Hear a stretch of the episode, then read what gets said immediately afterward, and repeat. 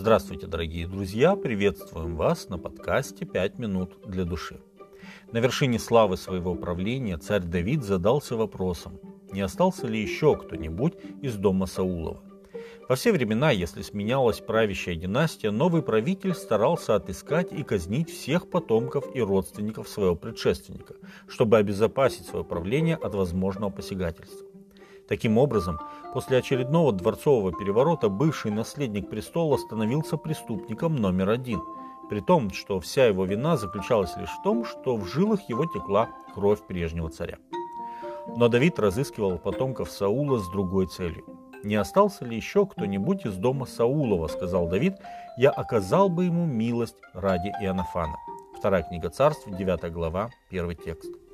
У Саула прежде был раб Сива. Он-то и сказал Давиду о том, что далеко в Ладеваре, в доме некоего Махира, живет сын Иоаннафана, хромой на обе ноги, Мимфиосфей. Вторая книга царств, 9 глава, 4 текст. Когда Мемфиосфею было пять лет, пришло известие о смерти Саула и Иоаннафана. Тогда его нянька, схватив его, побежала и по дороге уронила, от чего он стал хромым. Так в один день этот мальчик из царевича превратился в сироту, калеку и изгнанника. Вторая книга царств, 4 глава, 4 текст. Когда по приказанию Давида его привели в Иерусалим, царь поспешил развеять его страхи. Он сказал ему, «Не бойся, я окажу тебе милость ради отца твоего Иоаннафана и возвращу тебе все поля Саула, отца твоего, и ты всегда будешь есть хлеб за моим столом».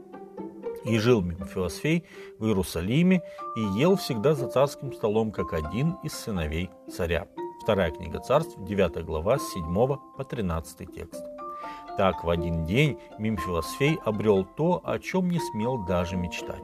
Получив во владение землю, принадлежавшую прежде Саулу, он стал очень богатым. Он обрел семью, где ему были рады, и он всегда ел за царским столом. Красиво и эмоционально описывает эту сцену пастор Чарльз Суиндл. Звон обеденного колокола разносится по царскому дворцу, и Давид, войдя в трапезную, занимает свое место во главе стола. Через несколько мгновений Амнон, хитроумный и коварный Амнон, устраивается слева от Давида.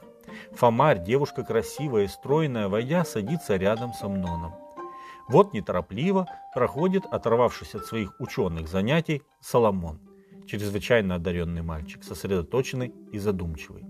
Наследник усаживается напротив с торжественной медлительностью.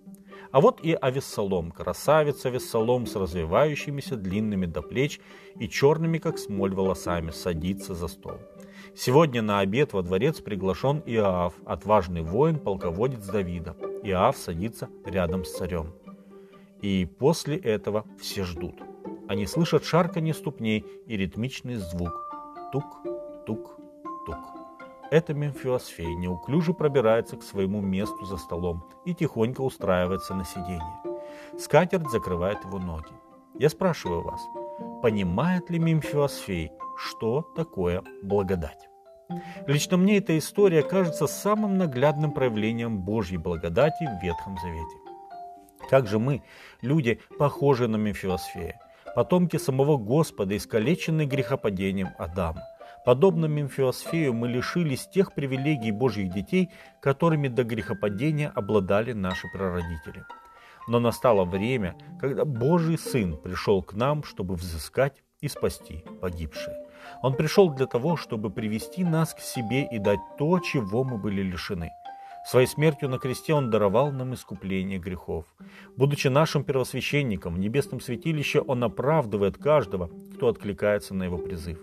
А во время второго пришествия Иисус Христос возьмет всех спасенных и приведет туда, где и должно быть детям Небесного Царя, в Небесный Град, Новый Иерусалим, где за одним столом со Христом встретятся Адам и Енох, Авраам, Исаак и Иаков, Моисей и Давид, Петр и апостолы и несчетное количество тех, кто откликнулся на Божий призыв, милосердный Божий призыв возвратиться в дом Отца, чтобы никогда его не покидать.